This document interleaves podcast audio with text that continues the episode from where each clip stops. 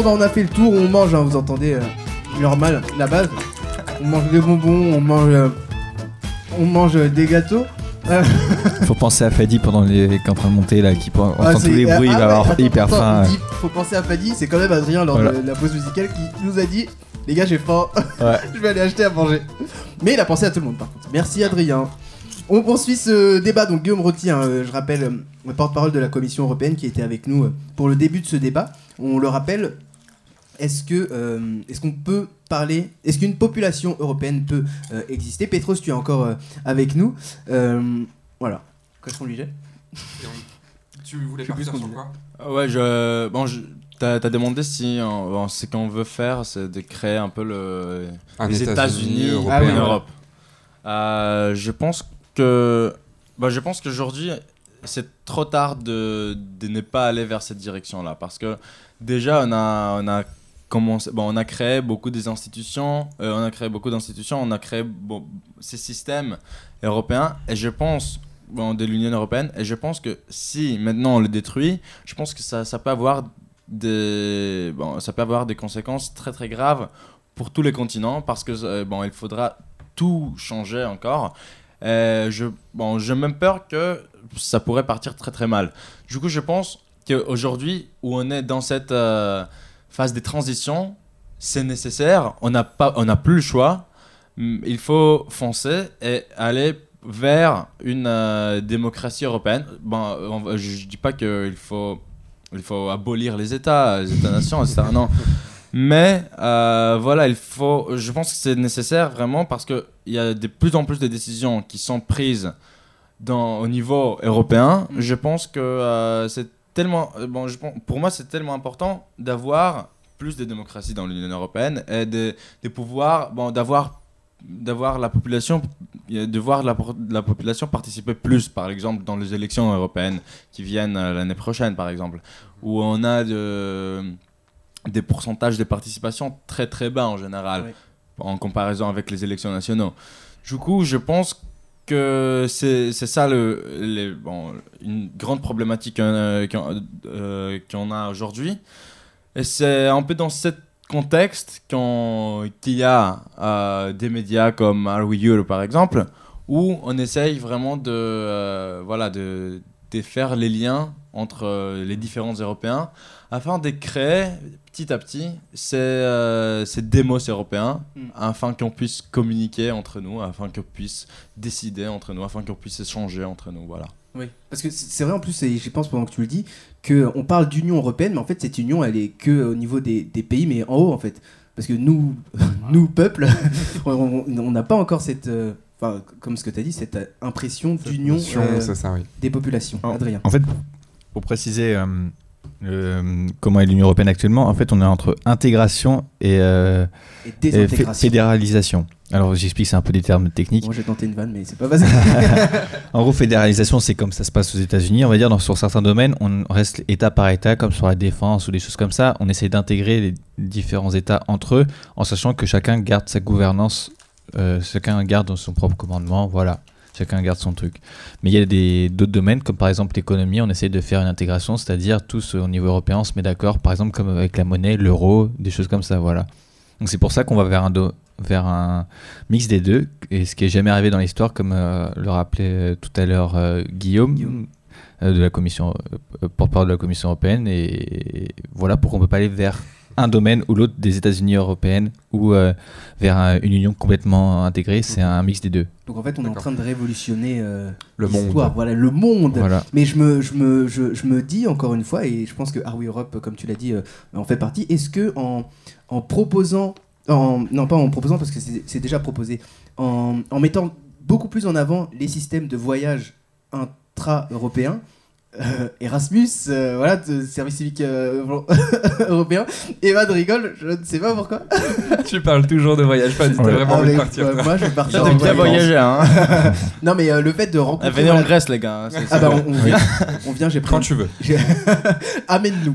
Euh, non, mais le fait de rencontrer, en tout cas, sans forcément partir, mais de faire des rencontres inter-européens, euh, je pense que ça peut forcément aider. Comme l'a dit Guillaume, euh, euh, quand il a fait sa rencontre avec, la rencontre avec les gens de différentes populations, les gens se sont rendus compte que que- qu'ils pensent plus ou moins la même chose.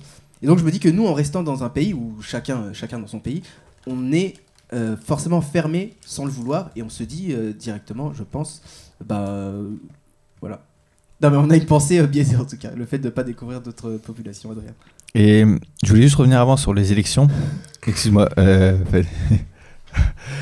Attends, attends. il voulait- il voulait tu voulais réagir directement sur les. ouais.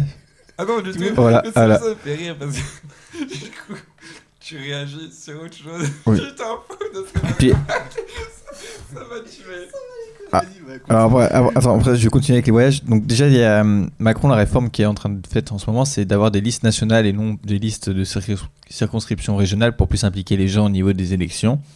Et là, il y a une consultation européenne actuellement pour voir si c'est possible de faire ça pour mai 2019 pour les prochaines européennes.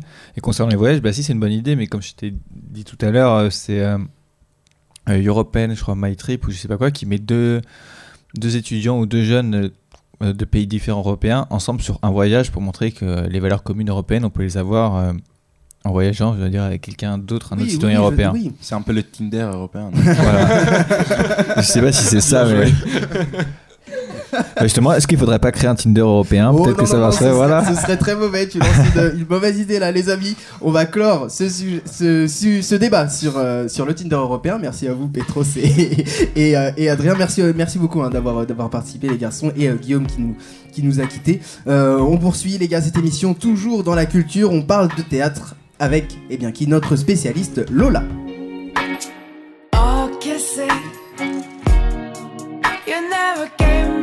In time. Oh, kiss. Why did you leave your dumb phone? Oh, it. Will you go out tonight? Oh, it. Will you one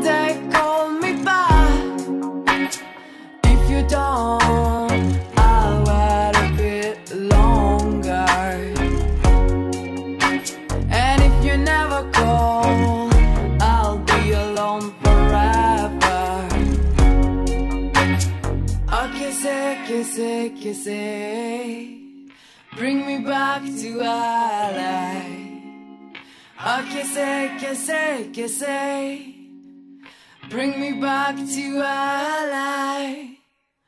Oh, kiss it. Will you brush my hair again? You're missing.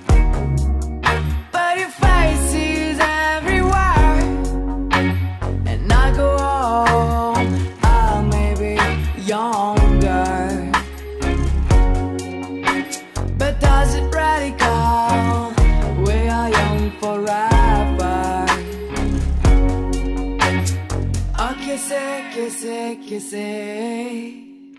Bring me back to LA. Oh, kiss it, kiss it, kiss it. Bring me back to LA. Oh, kiss it. Bring me back to LA. Oh, kiss it. Bring me back to LA. De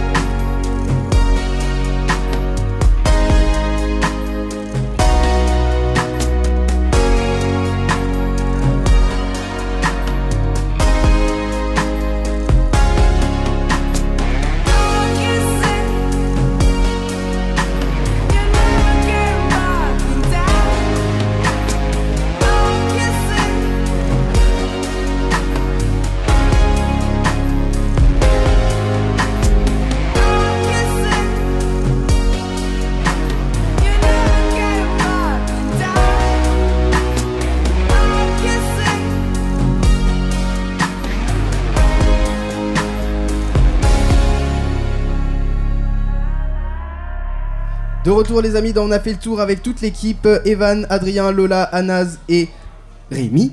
Encore présent, toujours. toujours présent ju- jusqu'à la fin. Euh, tu me l'as réclamé pendant la, la pause euh, musicale à Naz.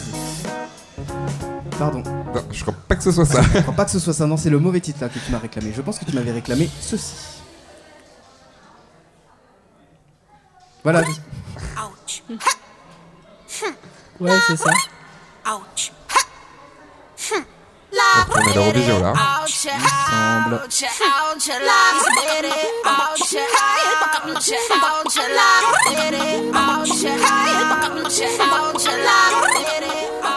C'est vraiment une chanson contagieuse, entêtante. euh, on l'écoute une fois, on a envie de l'écouter en entière et tout le temps. tellement. J'espère que vous avez reconnu euh, à Naz le titre de Dana, Toy, l'israélienne, pour Et l'Eurovision. non la tribu. Hein. Et non la tribu, c'est ça. Et quoi Et non la tribu de Dana, juste euh, la Oh chanteuse mon Dana. dieu, si j'avais une batterie de blagues là, je dirais. Mais après, vous- Vraiment, toi, t'as Ouais, non, mais voilà ce que j'allais dire. Vu ce que j'ai fait dans cette émission, je ne suis pas le mieux placé pour en parler. Euh, donc voilà, Toy, euh, Dana pour toi, Anaz, for you. C'est la meilleure. C'est vrai Ouais, Est-ce qu'on franchement, n'est pas pour la France du coup, euh, Anaz C'est pas Là, grave. T'es plus pour la France là. On change. Ah, ah, tu changes, d'accord. On Ça change retourne, euh, ça retourne tout ce qui est veste. Oh là là, il y a plein de vannes qui m'arrivent quand je dis ces phrases-là, mais euh, mon corps me retient de les faire. Les amis, on continue sur euh, la culture euh, européenne, tout à fait.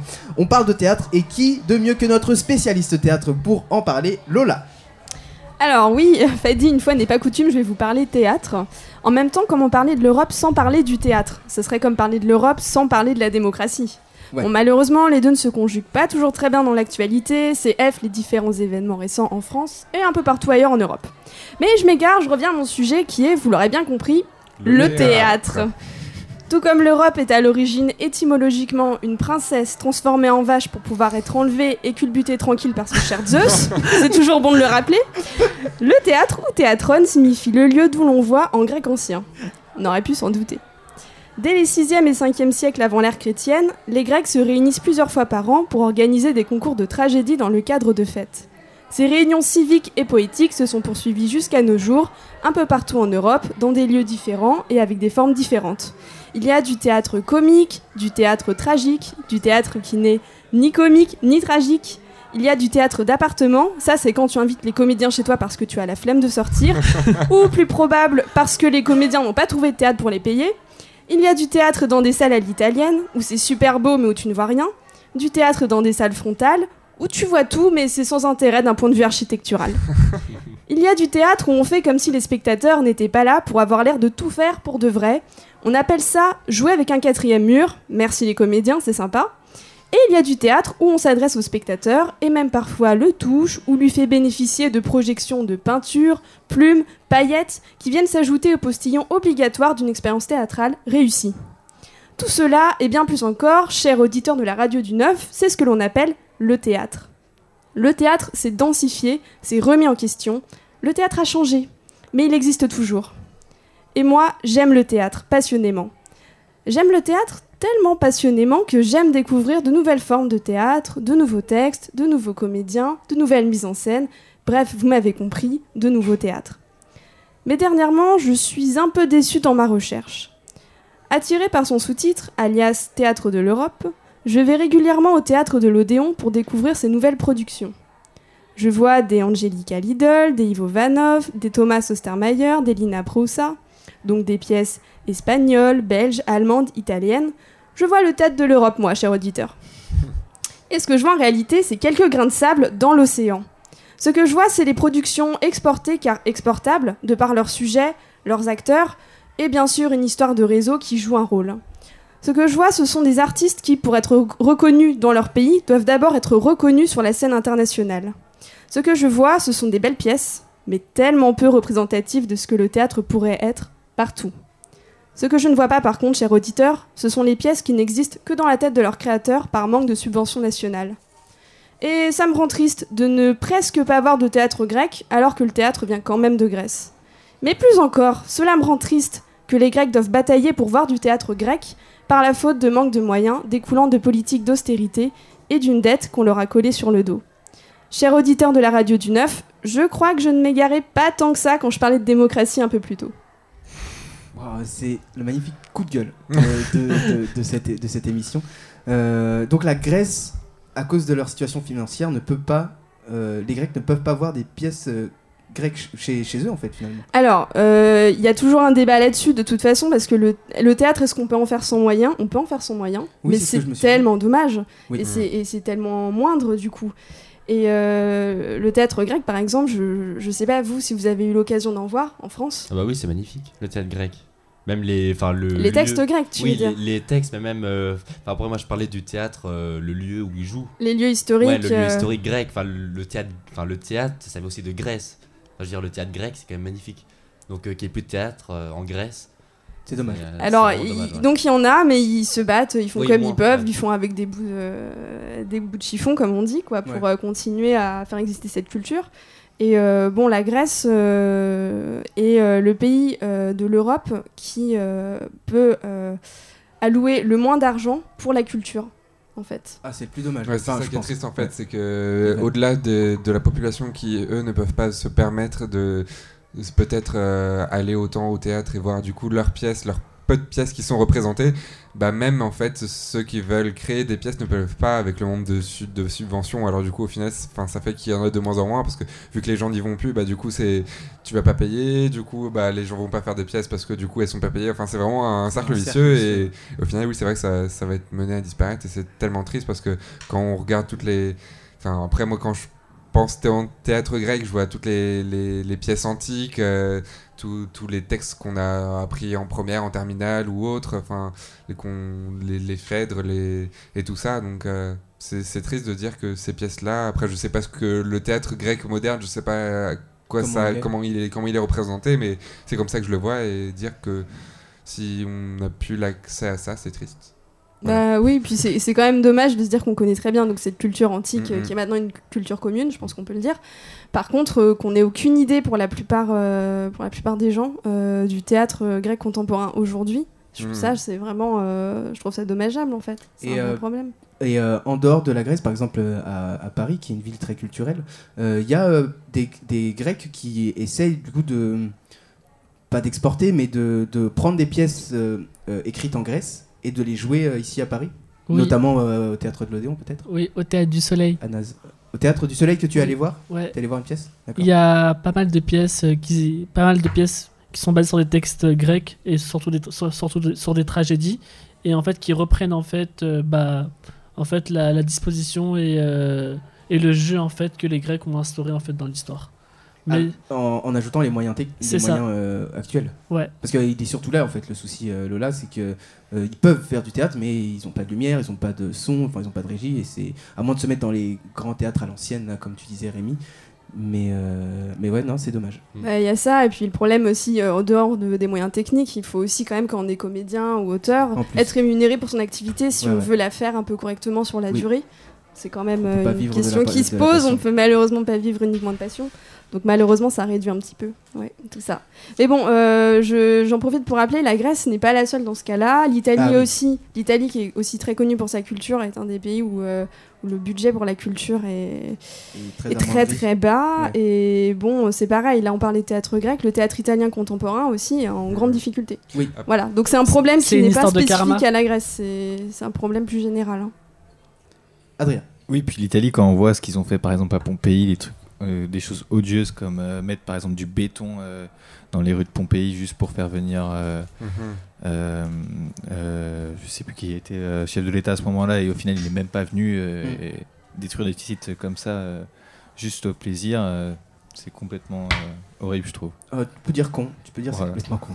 Et Evan. Et après, au-delà de- au-delà du théâtre, je pense que c'est vraiment toute la culture en général euh, au sens large qui se perd parce que on n'entend pas forcément de titres italiens, de titres grecs ou que ce soit du, du côté artistique euh, en parlant de, peinture ou de sculpture ou en parlant de musique. euh, c'est toute, une culture qui se perd en général et on commence à avoir une culture plus commune et, et, bah, euh, imposée ou je sais pas si on si c'est imposé mais en tout cas on, on l'accepte celle de, des États-Unis. On a une grande culture euh, Ouais. états-unienne ou euh, même euh, anglaise ou même maintenant qui vient un peu dès que dès qu'on entend l'été on voit tous les titres latinos qui commencent à arriver en masse mais euh, on n'a pas nos titres européens à nous on n'écoute pas de titres allemands ou de titres italiens ou autres quoi voilà. Et c'est vrai que c'est une culture en général qui se perd et dans les pays même, euh, euh, la Grèce ou l'Italie, comme tu les as cités, est-ce que euh, dans ces pays-là, malgré ce- ces, ces, défauts de, de moyens, il y a des assos qui, et- qui continuent quand même à produire du théâtre pour bah, garder cette culture active et pour pas qu'elle se perde? Parce qu'elle se perd, oui, mais, mais est-ce qu'il y a des petites assos quand même qui tentent de la garder Oui, bien sûr. Et puis des, enfin, en je dirais même pas des petites assos, même des grosses, des grosses assos. Euh, Il y a un festival euh, en Grèce qui continue d'être très actif. Enfin, il y a non, ça existe toujours. Voilà. Je pense qu'on peut pas dire non plus que ça tue l'activité théâtrale, le Oui. manque de subventions. Mais ça la, ça la rabaisse fortement en tout cas. En Enfin, revanche, ça la rend extrêmement euh, compliquée et euh, c'est- un problème qu'il faut surveiller. Enfin, il faut faire attention. Et c'est même pour les conditions de travail des artistes. Oui. Il faut se poser la question. Eh bien, voir avec euh, notre euh, nouveau président, sans parler politique, si avec euh, ses copains chefs d'État, ils vont se, penser- se pencher là-dessus. J'espère, et puis j'ai entendu le mot culture plusieurs fois là, ces dernières semaines, donc j'espère que ça, va, euh, que ça va se faire. Evan me regarde avec des grands yeux, genre, Hum, t'as entendu culture, toi? J'ai pas entendu culture. J'espère avoir entendu culture. Bon, je vais vérifier. je vais On espère, on espère vraiment avoir On espère, entendu mais, culture. mais oui, et puis du coup, bah, vous qui nous écoutez, si vous pouvez, euh, euh, même sur Internet, hein, finalement, vous, vous, vous intéresser à, à ça. Et puis en plus, sur Internet, ça vous, ça vous prend pas beaucoup de temps quoi, de, de, de se renseigner sur, sur des pièces de théâtre. Euh, et voilà. Est-ce que vous avez une liste exhaustive des services proposés par l'Europe pour euh, l'échange, mis à part le programme euh, Erasmus, Erasmus? Programme Erasmus, qui, je le rappelle, est un programme qu'on a à l'université pour faire des années de licence ou master, je crois, pas doctorat, il me semble, à l'étranger, dans une autre université. C'est ça. Voilà, tout à fait. Euh, Rémi, Euh, alors le service civique, je sais pas si c'est au niveau international. euh, le service euh, civique, euh, il peut être international et il peut être européen. aussi. Européen aussi. Ouais.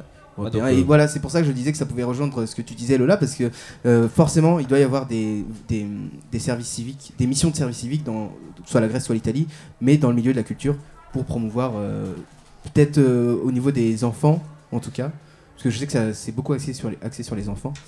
Euh, Les missions enfin, les jeunes, humanitaires. cas. Les missions humanitaires. Euh, bah là, c'est plus un apport de culture qu'une aide à la population, dans le sens euh, humanitaire.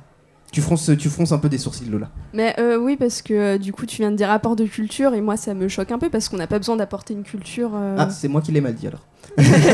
c'est juste, moi pour ça que je fronçais les sourcils. C'est moi fait. qui, qui l'ai mal dit. Il faut le dire, vous savez, depuis le début de l'émission, je ne parle pas français du tout, et puis je me suis trompé sur Non, mais Versailles. c'est- Et- pas ça qu'elle veut dire en fait. Je pense que des fois on dit apporter une culture, mais ça s'apporte pas dans le sens où euh, il y a déjà une culture euh, présente. C'est comme Oui. par exemple quand on dit que euh, quand les quand il y avait eu les croisades ou quand par exemple euh, euh, on avait voulu exporter la religion euh, euh, chrétienne au- en Amérique Euh, du Sud ouais. parce qu'ils n'avaient pas de culture, ils n'avaient pas de religion.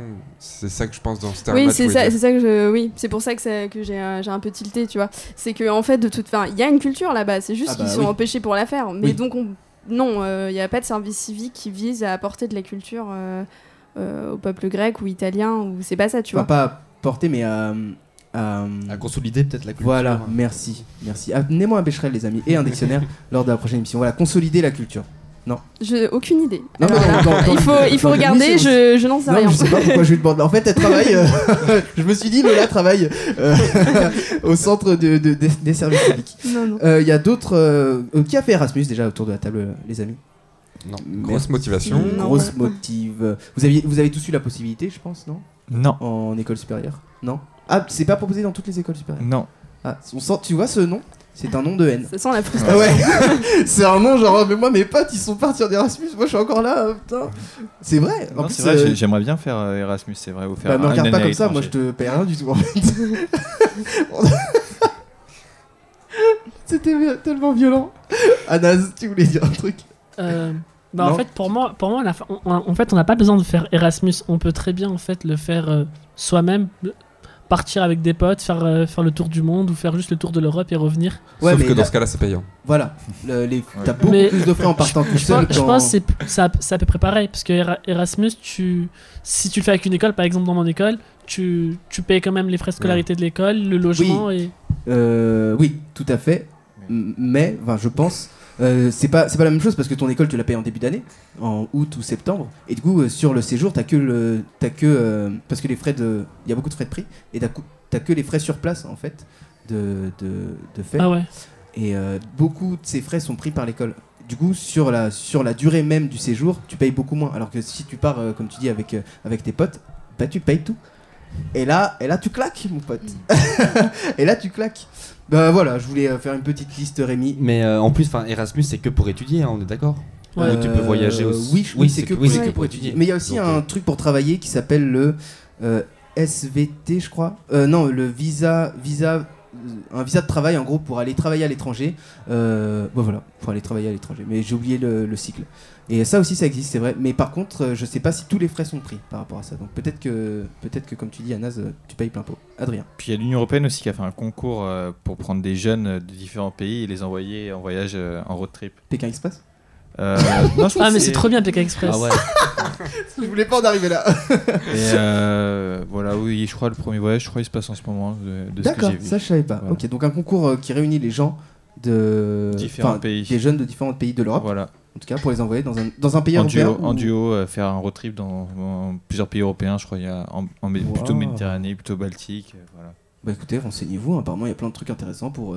pour... Faudrait qu'on parte, nous, en fait, euh, les amis, quelque part. Bah, je pars. Allez, ciao. Non, mais non Pas tout de suite On va se retrouver tout de suite, les amis, pour la dernière partie de cette émission avec toute l'équipe, encore une fois. Adrien, Rémi, Evan, Anaz et Lola qui nous quitte Lola Mais merci beaucoup d'avoir été avec nous. Mais avec On te plaisir. souhaite euh, un bon après-midi, un bon anniversaire de l'Europe. euh, je te le souhaite. comme ça, ça voilà, j'aime bien souhaiter des, Merci, des anniversaires. à très bientôt, Lola. On revient tout de suite pour la suite de l'émission avec l'équipe.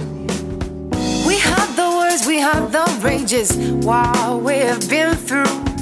What's tougher than the escort looks? You gave me two. So long, sadness, out so tight. Now I hold you. Oh, I don't think I ever let it go. I only catch a glimpse of him and it's another dream. I really dig to play outside when the grass is green,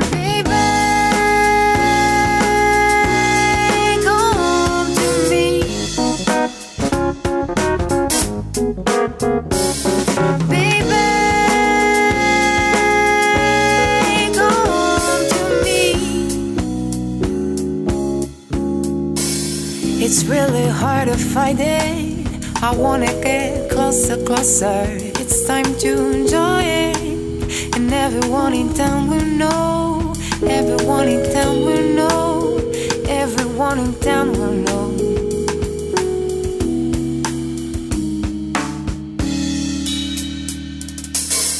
He's gently touch, caress my skin for a while now.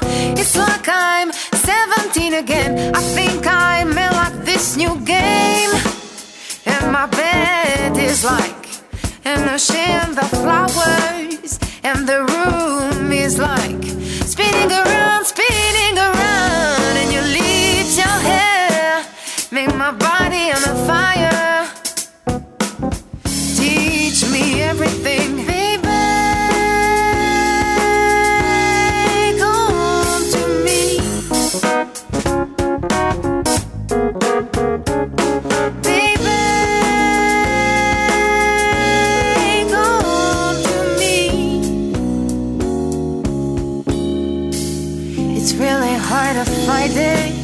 I wanna get closer, closer. It's time to enjoy it. And everyone in town will know.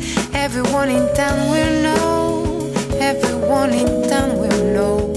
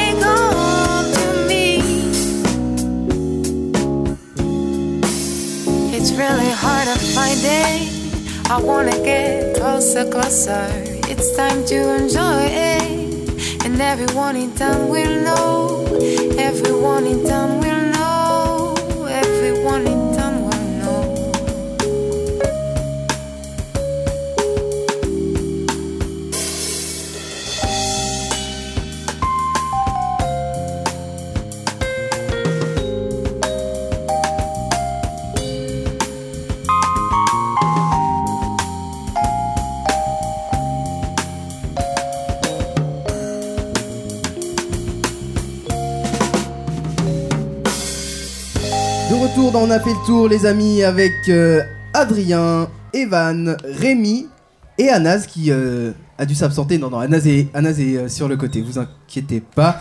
Euh, on reçoit dans, autour de la table, les amis, Christophe Préau euh, qui travaille à l'association Toute l'Europe et Alexandrina qui travaille au Forum civique européen. Et euh, ils dirigent, eux deux, le- la soirée de décodeurs de l'Europe, donc que je vous ai annoncé en début d'émission. Bonsoir à vous. Bonsoir. Vous allez bien? Oui, nous allons très très. Enfin, en ce qui me concerne, très très bien. aussi, je pense. Donc on va passer un moment ensemble. euh, déjà, on va commencer directement par euh, la, la soirée décodeur de l'Europe. Euh, c'est, euh, j'ai lu un fact-checking. Euh, Adrien, je sais que tu adores ce terme. Peux-tu nous résumer ce qu'est un fact-checking? Euh, en termes journalistiques, c'est pour vé- vérifier les informations, les faits. Donc fact euh, qui vient de l'anglais, euh, fait, et voilà, et checking pour euh, tester, euh, pour vérifier les informations qui s'est répandues. Avec euh, le fait que les réseaux sociaux ont répandu de plus en plus les fake news et les fact-checking se sont répandus pour lutter contre les fake news. C'est moi ou t'étais pas prêt à ce que je te pose cette question? Christophe Réau et Alexandrina, donc vous, vous, vous menez. euh, vous êtes que, que vos deux associations, le Forum Civique et toute l'Europe, à mener euh, à intervenir Non, dans, cette décodeur soirée dite euh, décodeur, qui est euh, plutôt organisée d'abord par la Ligue de l'enseignement. D'accord. Voilà, et nous, on vient en, en- en soutien, euh, Forum civique européen, toute l'Europe et aussi euh, la Commission européenne, D'accord. pour justement euh, apporter du contenu et répondre aux, aux questions des parents et des enfants, parce que c'est une journée dédiée à l'Europe avec les enfants qui ont travaillé sur des thématiques toute la journée Mm. et qui, en fin d'après-midi, on- vont venir à notre rencontre et nous poser des questions, questions d'enfants et questions de parents auxquelles on répondra sous le mode, comme l'expliquait Adrien, sous le mode fact-checking. D'accord. Voilà. C'est une- C'est pas une conférence, mais c'est un moment de débat sur euh, la notion de vrai-faux. Sur l'Europe. Voilà, sur D'accord. l'Europe. Et euh, ça va se passer comment euh, Il y aura des, euh, un système de QCM, des questions ré- rétro-projetées et on, et on choisit la réponse, euh, Alexandrina? Oui, euh, ça se passe à travers un, un logiciel en ligne qui est mis à disposition par euh, la Commission européenne qui, euh, qui a développé justement cette euh, méthodologie. Et euh, les participants dans la salle, ils, euh, ils ont la possibilité de répondre via leur smartphone en se connectant sur un site Ah, internet- la internet. technologie. Oui, voilà. Euh, L'Europe digitale. Ouais. Euh, ils ont la possibilité de répondre par vrai ou faux à des questions qui leur sont posées. Et ensuite, nous, en tant qu'intervenants qui travaillons sur les questions européennes, nous essayons d'apporter des éléments d'éclairage ces après, chaque question ou vraiment à la fin de. Après fin chaque question, et je pense qu'il y aura un débat au-delà de nos éclairages très courts ensuite, avec tous les participants dans la salle. D'accord, donc c'est bien, donc ça touche euh, tout le monde euh, finalement. Oui. Et puis surtout, on veut le faire. C'est pas, c'est pas la première fois parce que les soirées des Côteurs de l'Europe, on, en organise euh, Régulièrement. euh, régulièrement. Et donc, euh, on prend de l'information. Enfin, ceux qui assistent évidemment prennent de l'information, mais pas sous le forme conférence, euh, débat un peu à l'ancienne où des fois on vient euh, recevoir la connaissance de quelqu'un qui est sur l'estrade, mais euh, on est plus justement sur un mode dynamique où, on- dans une- avec une dizaine de questions, sous le mode vrai-faux, on répond avec des questions courtes et on repart généralement avec euh, pas mal d'informations. Evan. Mais du coup, euh, moi j'ai une question à vous poser, c'est quelles sont les idées préconçues qu'on se fait sur l'Europe, euh, une ou deux, et qui sont, et qui sont totalement fausses? Est-ce que vous avez deux exemples comme ça à nous donner? Est-ce une bande-annonce que tu demandes, Evan? C'est ça. Bon, je vais laisser Alexandrina réfléchir. Euh. Moi, je vais une idée préconçue, par exemple, qui, qui euh, par exemple, l'idée préconçue, c'est euh, Bruxelles décide de tout. où on Ah entend oui. souvent dans les JT le matin. Bon, je suis journaliste, donc j'en parle en, en Oui. connaissance de cause. Bruxelles a décidé que, Bruxelles a dit que. Bon, il faut savoir que Bruxelles décide pas de tout et en, en l'absolu de, de pas grand-chose, puisque c'est le Conseil européen qui, qui, lui fixe la stratégie et, et, et, euh, en partie euh, décide. Donc ce sont les États membres euh, représentés par euh, leur chef d'État ou leur chef de gouvernement qui, eux, décident et, et impulsent la- la- les, les décisions. La Commission, elle, en fait, propose. D'accord. Voilà. Et ensuite, il y a aussi un vote au Parlement. Donc, euh, en fait, tout cela se fait. euh, euh, c'est une décision tripartite entre la Commission qui propose, le Conseil européen à travers les gouvernements qui, eux, décident au final, et le Parlement qui, qui vote aussi. Voilà. D'accord. Adrien, petite question. Alexandrina Ah pardon, Alexandrina. je- je- Non, oui, peut-être pour ajouter euh, une autre petite idée reçue qui est carrément une fake news, qui marche très très bien, surtout à l'Europe de l'Est, dans certains pays. Euh, c'est l'idée que l'Europe euh, prépare l'invasion euh, du monde chrétien euh, par, des, par des réfugiés euh, et, des, et des migrants qui arrivent en horde Ah oui. pour déposséder, n'est-ce pas, cet espace de ses valeurs, de ses traditions, etc. Donc malheureusement, cette idée, elle est, elle est très bien exploitée par quelques leaders autoritaires euh, à l'Est et pas seulement à l'Est d'ailleurs, même en Europe occidentale. Euh, je ne vais pas nommer des pays.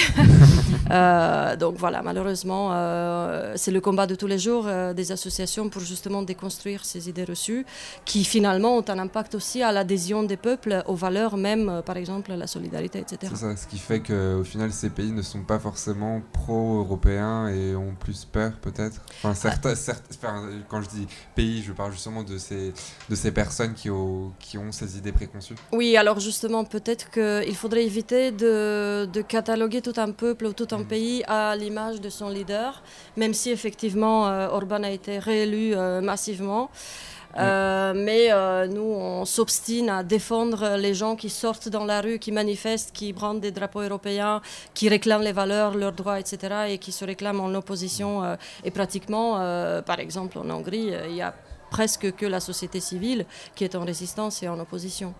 Ok, très bien. D'accord. Donc finalement, c'est pour les petits et les grands, mais euh, ça reste euh, de, grosses questions en fait que vous allez aborder euh, lors de cette soirée. Parce que, moi, dans l'idée, notamment parce qu'il y a des enfants aujourd'hui, je me suis dit que ce serait assez, familial, assez, très large et qu'on n'irait pas forcément dans des, dans des sujets très gros, si je puis dire. Et en fait, là, on parle vraiment de sujets très très importants dans ce, ce soir. On- ce sont, c'est familial, bien oui évidemment, mais, mais bon, on, on parlera de sujets euh, assez larges et puis euh, on peut parler d'Europe sans pour autant employer des termes euh, très techniques qui Oui. tout d'un coup font qu'on a l'impression d'être complètement en dehors de- du, du discours. Donc on- d'abord, on, on- on saura s'adapter, mais bon, ce soir, on va parler, euh, je pense, des valeurs de l'Europe euh, aussi, qui, sont des- qui est un sujet extrêmement important, surtout aujourd'hui avec la montée des populismes. On va parler aussi euh, de l'espace Schengen, de la capacité à, à- c'est vraiment un acquis de l'Europe à pouvoir voyager librement. Et est-ce que, pour certains, est-ce que l'espace Schengen crée de l'insécurité finalement, puisqu'on peut, on peut, on peut voyager librement? Donc Mm. on, on répondra. Et puis aussi, il y a des questions sur l'espace ferroviaire européen, puisque en ce moment on parle beaucoup de, la SNCF et, de, euh, la rénovation de, de cette entreprise. Là, on peut répondre aussi à ce qui peut être entre parties une fake news euh, diffusée par certains leaders politiques. Bruxelles n'impose pas la rénovation de, la SNCF par le gouvernement. C'est le gouvernement qui a, lui, décidé de se saisir justement de, de- de refonder et de re- re- refaire, rebâtir euh, cette entreprise parce qu'aujourd'hui, le fonctionnement euh, lui convenait pas et notamment pour essayer d'apurer une dette euh, très importante concernant le réseau. D'accord. Bah, bah, je vous invite, ça, ça a l'air très complet et, et, bah, moi, du, moi du coup je serai là, j'étais déjà missionné, je serai déjà là. Mais je vous, invite coup, parce que comme vous l'avez, comme vous avez dit que c'est reproduit régulièrement les décodeurs de, de l'Europe, je vous invite à, on va vous mettre un lien sur le, le Facebook Radio du Neuf pour aller euh, aux autres euh, présentations qui se, qui seront à Paris, je pense, euh, pour la oui, plupart. oui, la bah, plupart il y en a à Paris et, Et et ailleurs en en, en France. province. C'est important parce qu'on est aujourd'hui dans, dans- lancé aussi dans un grand mouvement de, dit des consultations citoyennes Mm. Alors, sur l'Europe, initié par, euh, euh, le président Emmanuel Macron et qui se déroule dans les 27 pays de l'Union. C'est assez historique en fait où euh, les citoyens euh, de l'Union européenne auront l'occasion et l'opportunité, dans des débats organisés sur tout le territoire, de pouvoir faire valoir leur voix et d'exprimer euh, leurs choix et faire des propositions qui devraient normalement être exploitées par les dirigeants de, l'Union euh, dans la- l'application de leur prochain programme, parce qu'on est aussi à un an euh, des prochaines élections européennes en mai 2019. Ah Donc, euh. L'Europe vit un moment, je pense, assez important de son histoire dans, dans- dans l'année qui vient, euh, Ah bah, aujourd'hui et plus mai alors 2019. pour aller au, Voilà. pour, aller- pour, pour assister au, au décodeur. Quelques mots rapidement parce que vous devez aller euh, finaliser le- cette, cette soirée sur, sur les, les associations dans lesquelles vous, vous travaillez, euh, le Forum civique européen et, et toute l'Europe. On se demandait lorsque vous êtes arrivé à Alexandrina, le Forum civique européen, c'est bah c'est quoi? Tout simplement Parce que c'est vrai que c'est trois, trois mots complètement euh, euh, di- différents en fait qui, se, qui ont du mal à s'associer selon moi. Euh, que- Qu'est-ce? C'est un forum qui rassemble des associations civiques pour débattre de l'avenir de l'Europe. Voilà, c'est D'accord. en gros ça. Euh, il a été créé il y a une dizaine d'années, en 2005, quand justement euh, le- l'Europe et l'avenir de l'Europe étaient fortement euh, remis en cause par, euh, par les citoyens français et néerlandais qui s'étaient opposés au traité constitutionnel, tout du moins une manière de construire l'Europe qui était perçue par les citoyens comme étant opaque, derrière des portes fermées, etc., à huis clos. Et donc, euh, le forum s'était constitué à cette époque-là pour essayer d'apporter plus euh, de voix citoyennes, des préoccupations des citoyens dans les prises de décision qui sont assez complexes au niveau européen. Et vice-versa, pour faire comprendre les manières dont les décisions sont prises. En Europe, donc de, transmettre en quelque sorte euh, l'information sur comment est-ce que la législation est préparée en Europe, de préparer les citoyens à, participer. Euh, au fil des années, nous avons euh, constitué un fort réseau dans la plupart des pays européens et au-delà de l'Union européenne en tant que telle. Et euh, notre but premier, c'est de, rassembler la société civile pour lui donner les moyens de participer justement au, au processus décisionnel, soit en tant que citoyen individuel aux consultations, soit à travers les associations dans ce qu'on appelle des dialogues civils, dialogues structurés euh, avec les institutions. Au niveau européen, c'est plus le rôle du réseau, et au niveau national, avec les parlements et les gouvernements nationaux. Ok, et on peut, il y a un site, je suppose, pour. Oui, il y a le, euh, le site euh, www.forum-civique.eu. Très bien, forum-civique.eu, on le vous Et mettra on- aussi sur, sur le site euh, internet concernant l'association Christophe Préau, euh, toute l'Europe. J'ai lu que, c'est- que vous traitiez euh, de, des, hum, des questions européennes, en fait, euh, de manière générale Tout à fait. Ouais. nous, nous sommes euh, en priorité un, titre- un site internet, donc toute l'Europe.eu, d'informations euh, pédagogiques euh, sur, euh, sur l'Union européenne. Donc on traite, on explique les politiques européennes et la manière de- dont se prennent les décisions, et on traite aussi de l'actualité européenne en prenant beaucoup de recul à travers des dossiers, euh, des infographies, euh, des cartes comparatives. On doit être quasiment les seuls ici en France à faire beaucoup de cartes comparatives euh, qui permettent de comparer les investissements dans la santé, dans la justice, le taux de chômage ou, ou plus prosaïquement euh, le tarif du paquet de cigarettes dans Ah l'Union euh, européenne, c'est important, ou alors euh, les limitations de vitesse par exemple, des, des choses, des choses à la fois de très consommation et à la fois très politique européenne un petit peu plus, un petit peu plus dure. Voilà, on, une petite équipe d'une dizaine de personnes avec Ah oui. Essentiellement euh, des journalistes euh, à la rédaction. Nous allons aussi à, à Bruxelles aux sessions plénières, euh, enfin à, à Strasbourg, excusez-moi, couvrir les sessions plénières du Parlement et puis à Bruxelles auprès, auprès de la Commission. Voilà. D'accord. Et notre site est ouvert, beaucoup consulté évidemment par beaucoup d'étudiants qui en profitent, euh, qui s'appuient sur, sur le site pour- pendant les, Pour les les cours, révisions, hein. voilà, pour les cours. Et on travaille avec beaucoup d'associations pour justement leur fournir du matériel pédagogique lorsqu'ils euh, organisent des conférences ou, ou des débats. Voilà. Très bien, donc toute l'Europe.eu et service euh, et, pardon, forum-civique.eu. Merci à vous Alexandrina et Christophe d'avoir été euh, avec nous euh, dans cette dernière partie d'émission. Brown pistol powder shot the dark.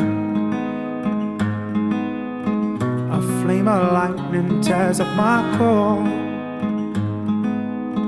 Faintly remember how it once felt.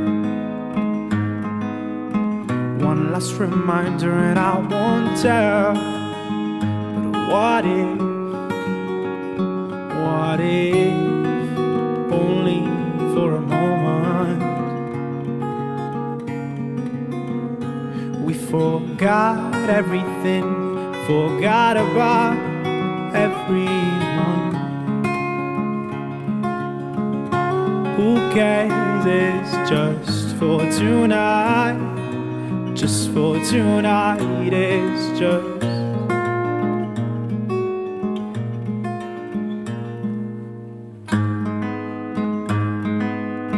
Loosen your grip as we roll back on. For all the blinds can do no wrong.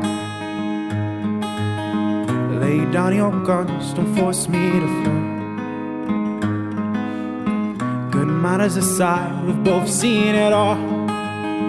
But what if, what if, only for a moment?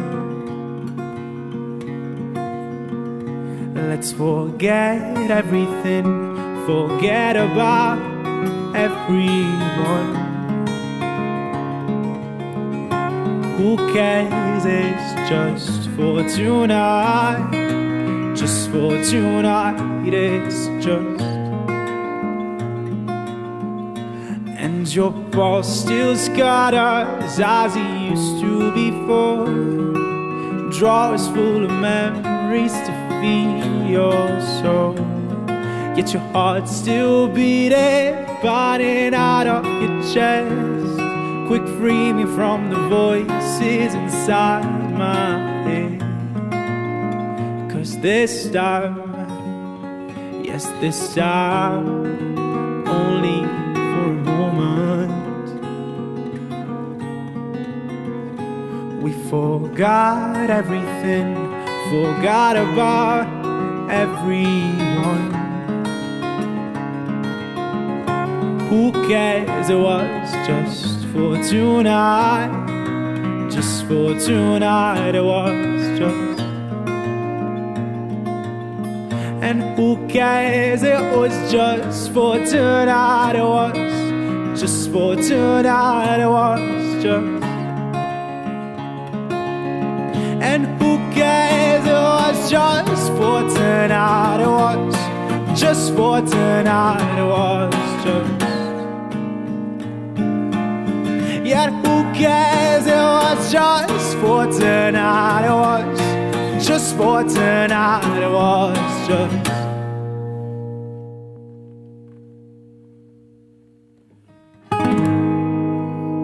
Eh bien, on poursuit justement avec une question européenne, les amis. Mais avant ça, nous avons un nouveau départ. Il doit aller peut-être garder son fils. Evan, passez une bonne soirée. Tout à fait, mon fils caché avec, euh, avec Lola qui est partie avant. Ah, ça, c'est pas moi qui l'ai dit. On a un scoop là, la on a radio un du scoop, 9. les gars, Radio du 9. euh, bon, on a un scoop. On a- parce que si je commence à me lancer sur le scoop, euh, ça va créer des closers, tout ça. Evan, passe euh, une bonne soirée. Merci beaucoup d'avoir été avec nous. Eh ben merci, Et ce puis, fut un euh, réel plaisir. Bah écoute, euh, écoute- et occupe-toi bien de ton fils caché. C'est ça, je vais faire ça. à très bientôt. Ciao, à plus. Eh bien, bon retour à Evan, hein, qui euh, bah, apparemment, les garçons, va, il va voir son fils caché. donc Avec Lola. on en apprend des choses avec, Avec- Lola. avec apparemment. Lola. Apparemment, il a attendu, il a attendu que Lola parte pour, Oui, euh, pour oui. l'avouer quand même. Elle est timide peut-être. C'est pour ça. On ne sait pas, on en apprend tous les jours. Les amis, on poursuit. Le 17 avril 2018, en Arménie, le nouveau Premier ministre Serge Sarkissian a été élu et ça a créé une polémique, Adrien. C'est un vieux pays. La France. L'Europe ne se fera pas d'un coup. Aujourd'hui, je vous parle d'un pays asiatique, mais culturellement dans l'Europe, l'Arménie. Avant, je voulais juste faire une parenthèse et revenir sur euh, le sujet que j'ai abordé la dernière fois, le euh, nucléaire Nucléaire, euh, iranien. iranien, Ouais. en sachant que du coup, euh, Donald Trump a déclaré qu'il n'allait pas renouveler le nucléaire et sortir de l'accord et Ah oui, annuler l'accord de- sur le nucléaire iranien. Oui, donc il en sort. Voilà. Euh, Comme bonne- c'était bonne prévu. non, mauvaise chose. Très Mauvaise mauvaise je nouvelle. crois, mais je le connais pas du tout. Voilà, mauvaise nouvelle. Ouais, mais je crois que de toute façon Donald Trump, mauvaise chose. Voilà. Voilà, Ouais, dis-toi c'est ça. Donald Trump, Mauvaise Donald nouvelle. Trump sort un parfum. Puis Mauvaise si chose. vous n'avez pas écouté ma chronique, bah, je vous invite à aller À la- écouter la chronique pour plus en savoir. Hashtag autopromo. Voilà. Euh, le 8 mai, Nicole Pachinian a été élu Premier ministre de l'Arménie. Cette date a marqué la fin de cette révolution de velours. Et euh, c'est quoi le- la, ré- la révolution de velours, Adrien? Alors c'est une référence à la révolution douce en Tchécoslovaquie. Douce dans le sens où il y a eu peu de sang, peu de morts. D'accord. Du 16 novembre au 29 décembre 1989, la révolution de velours a renversé le Parti communiste au pouvoir. Ce terme est devenu générique pour désigner d'autres euh, mouvements. Il sert ici à désigner l'ensemble des mouvements qui ont secoué l'Armé- l'Arménie, surtout sa capitale, Erevan. Depuis la réforme constitutionnelle de 2015, l'Arménie est une république parlementaire. Le pouvoir exécutif réel est désormais entre les mains du Premier ministre. Pour l'opposition, portée par Nicole Pachinian, ce changement a un seul but, maintenir au pouvoir Serge Sarkissian, président de 2008 à 2018. Alors pourquoi le pays s'est révolté euh Alors, les, éle- les élections législatives ont eu lieu le 17 avril dernier. Dès le 13 avril, des mouvements de contestation se sont mis en place. Serge Sarkissian, l'ancien président de 2008 à 2018, a annoncé sa candidature pour accaparer encore plus le pouvoir. Quatre jours plus tard, le 17 avril, il a été nommé Premier ministre. Le, nouveau- le nouveau Parlement lui avait été élu en avril 2007 et l'a élu à cette date-là. Euh, L'Organisation pour la sécurité et coopération, l'OSCE, euh, européenne, l'OSCE, a contesté le scrutin pointant les, ir- les irrégularités. Nicole Pachinian a lancé les manifestations avec le mouvement Mon Pas. Son objectif était de faire chuter l'image de la stabilité politique dictée par Sarkissian et de grandir son statut de leader d'opposition. Le 22 avril, Pachinian a été interpellé. Cela a marqué un tournant dans, les- dans la révolte. Alors que 200 manifestants sont arrêtés, 200 militaires rejoignent le mouvement, les mouvements de foule. 10 personnes meurent lors des manifestations. Le lendemain, Serge Sarkissian démissionne pour de bon. Et euh, à cette date, est-ce que euh, les manifestations vont s'arrêter? Eh bien non, le 1er mai, les députés rejettent l'élection de l'ancien journaliste Nicole Pachinian. Le leader de l'opposition appelle à la désobéissance civile, au blocage total et au tsunami politique. Des milliers d'Arméniens sortent dans les rues. Le 2 mai, un accord est enfin trouvé entre les députés et Pachinian. Le 8 mai, c'est un jour de liesse dans Erevan avec la nomination de Pachinian, symbole d'espoir pour les Arméniens. Alors quels sont les, défis futurs pour l'Arménie, Adrien? Alors, depuis 2014, l'Arménie subit des difficultés économiques. Le taux de chômage est très fort, autour de 18%. Le gouvernement devra effectuer des réformes dans ce sens. Le pays a aussi un lien très fort avec Moscou. Anciennement dans l'URSS, il fait partie des 9 pays de la CEI. La CEI, c'est la Communauté des États indépendants qui a été créée en 1991 avec 9 des 15 anciennes républiques soviétiques. 15% du PIB de l'Arménie provient des expatriés et 60% de ces derniers proviennent de la Russie.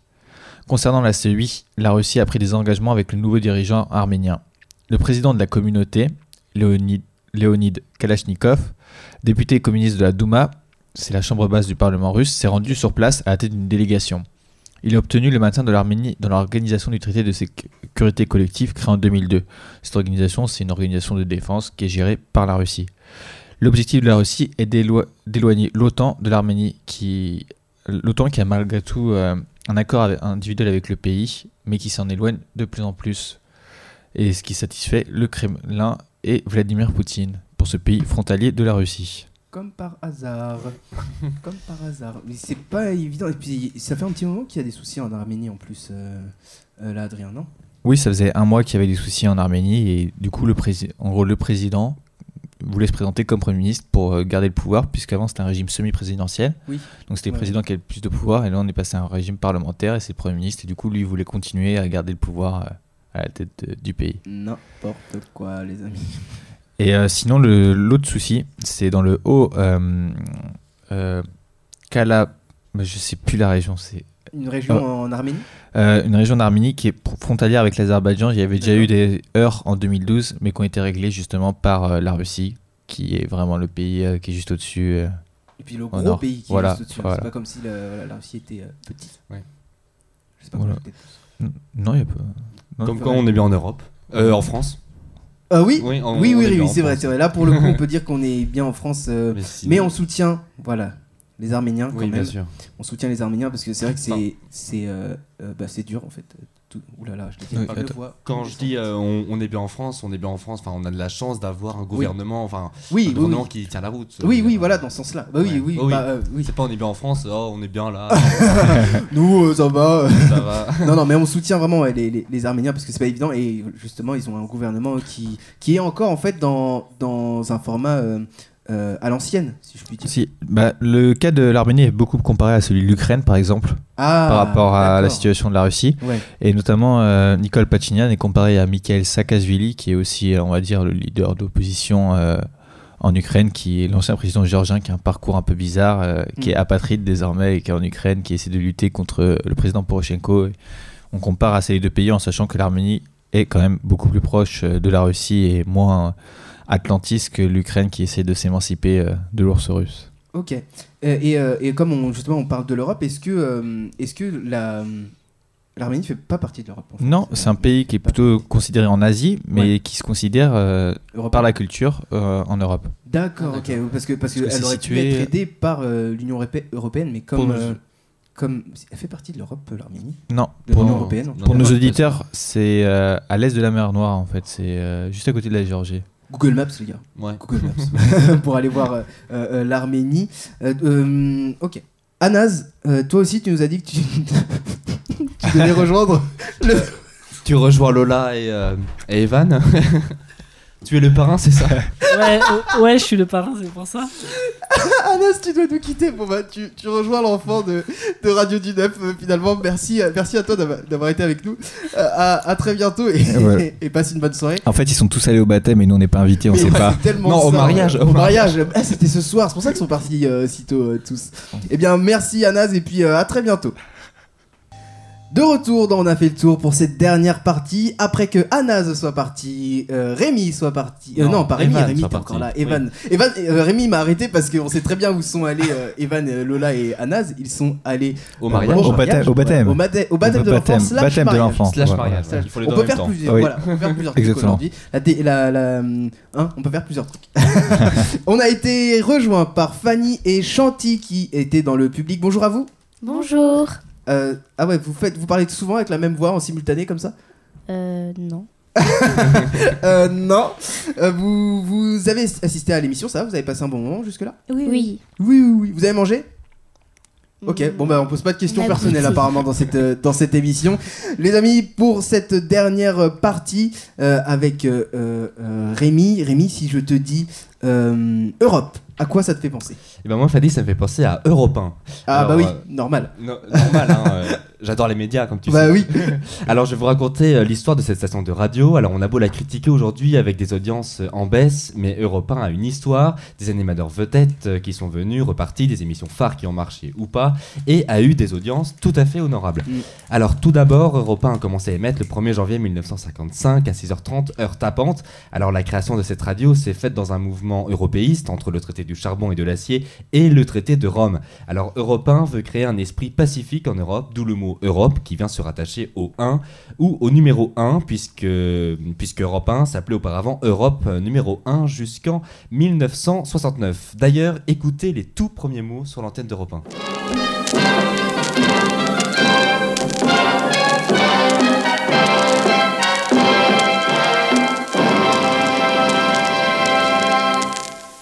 Ici Europe numéro 1. Hier ist Europa Nummer 1. This is Europe number 1. Et c'est sur ces mots qu'Europe numéro 1 donne son ton. C'est ensuite une série de jingles qui restent en tête pour, euh, pour les auditeurs, composés euh, notamment par Michel Berger ou encore euh, Jean-Jacques Goldman avec son fameux carillon. Et depuis 40 ans, c'est Julie qui nous réveille tous les matins sur Europe 1. Il est 7 heures.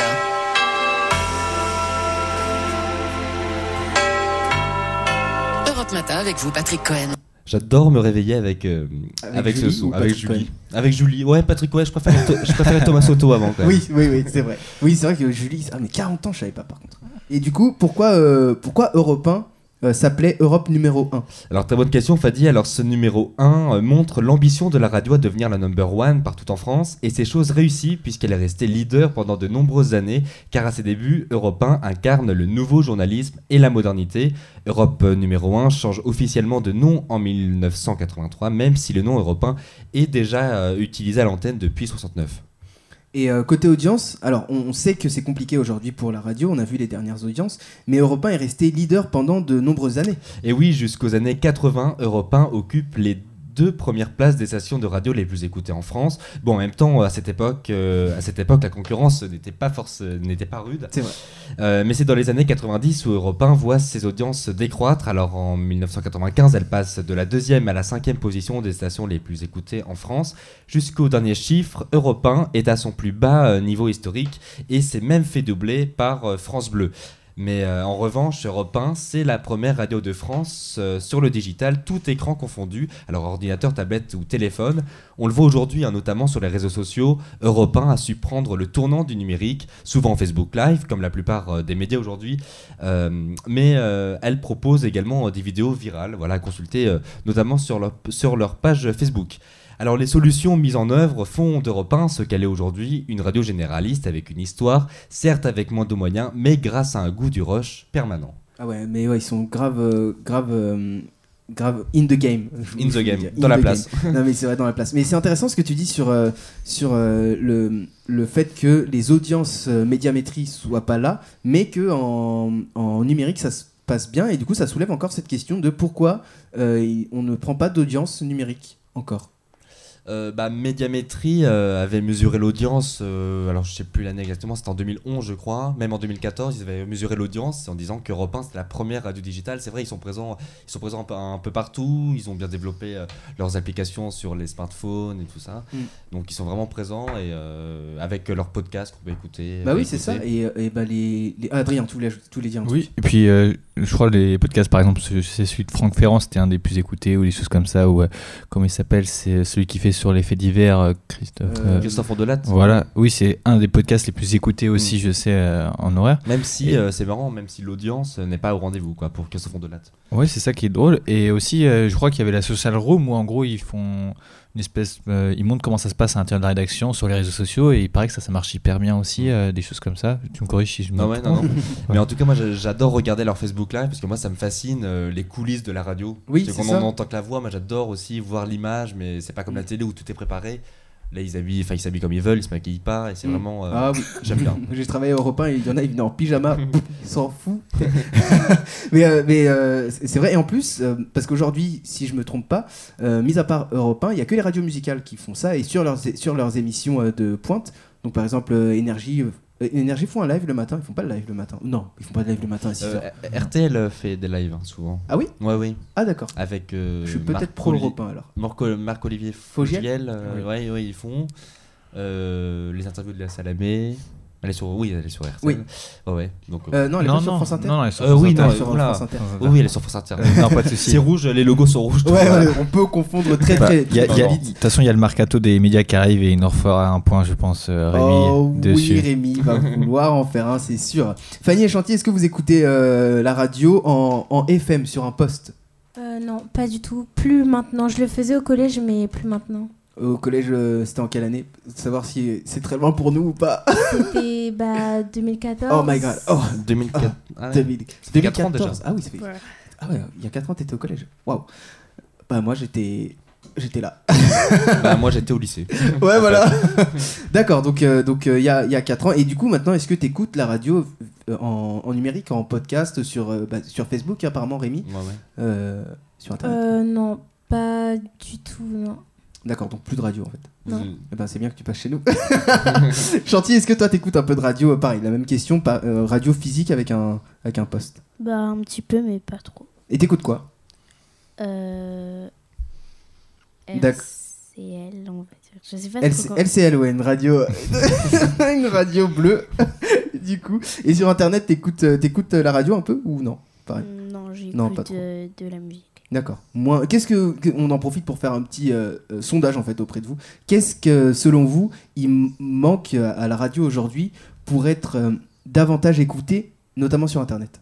Ben, franchement, Fanny. pour moi, ce qui me motiverait à écouter, à écouter la radio, en fait, ce serait plus de voir en fait ce qui se passe. Enfin, je, je sais que ça fait pas partie du concept, mais si c'était filmé ou s'il y avait des images, ce serait plus intéressant pour moi et je prendrais la peine. Et aussi euh, les sujets, parce que la plupart des sujets, c'est beaucoup de politique et enfin, nous, personnellement, ça nous intéresse pas encore. Eh bien, bienvenue à Radio du Neuf. Mm. Adrien, tu voulais dire un truc Non, mais quand on voit par exemple ce que font France Info, c'est-à-dire direct télé, euh, radio, des choses comme ça, c'est, je pense que c'est dans ce sens-là qu'il faut innover, on voit avoir des, des caméras et tout ça, mais. Et ça fonctionne euh, ce système-là, Rémi, euh, par rapport à France Info Euh, oui, oui. Ah, oui, oui, bien sûr, ça fonctionne. Bah, comme euh, Bourdin sur BFM et RMC. Voilà. Ah oui.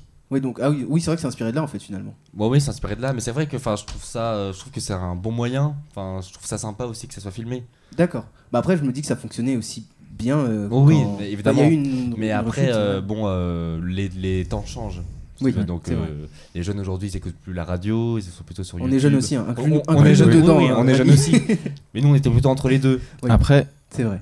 on, Adrien. on écoute plus la radio. Par exemple, moi, quand je conduis, j'aime bien écouter la radio, C'est des vrai. choses Ah comme oui. ça. C'est souvent le moyen, on va Mm. dire, l'endroit qui propice à écouter la radio. C'est Bah oui, parce que tu peux pas avoir d'image. À part, euh, Oh, bah non, à part l'accident ou l'infraction, mais Voilà. sinon, euh, sinon tu peux pas avoir d'image, c'est vrai. Euh, et donc Chanty, toi qui écoutes pas beaucoup de radio, tu écoutes euh, quoi? Tu, tu regardes des trucs, tu t'informes, tu fais des... Merci. Ça Tout ce qui est communication, tout ça. Non mais je sais pas, tu regardes la télé, tu regardes... euh, Bah oui, je regarde la télé, je vais sur internet, euh, bah je fais des choses en commun, on va dire. En commun, on va dire. Très bien. Non, mais par, par exemple, je sais pas, tu veux, tu veux savoir l'actualité, tu vas où euh, en premier? C'est vrai. Tu fais quoi? Comment tu sais comment ce qui se passe dans le monde? Bah je regarde la télé comme France Info, BT bleu, BFT. BFM. Donc tu passes encore par la télé et moins, et moins par la radio. Oui. D'accord. Parce que il y a encore un poste de radio euh, chez vous Là où t'habites? Non. Non. Ça veut dire non. Ah non, ah, parce que vous vous connaissez en fait euh, toutes les deux. Bah oui, Oui, on est sœurs. Ah, d'accord. Mais c'est Voilà. pour ça que vous, vous avez la même voix en fait et la même intonation. Ouais. Mais euh, vous avez un frère, non? ah bon Très bien. Euh, les amis, merci à tous de nous avoir suivis pour le tour de l'Europe avec Lola, Adrien, Rémi, Anaz, Evan, Lola et euh, Fanny et Chanty qui étaient avec nous, Christophe Préau, Guillaume Rotti, Alexandrina, Petros Constantidinis, nos invités dans cette émission. Merci à tous et vous de nous avoir suivis durant le tour. euh, oula. Merci à vous euh, tous de- d'avoir fait le tour de l'Europe en notre compagnie. Facebook et Instagram pour la suite des activités. Très bonne soirée à tout le monde. On se quitte avec un extrait de Madame Monsieur euh, avec le titre Merci. Et euh, d'ici le prochain tour, n'hésitez pas à voyager. Salut Et là devant nos yeux, il y avait l'ennemi, une immensité bleue, peut-être infinie, mais oui, on en connaissait le prix.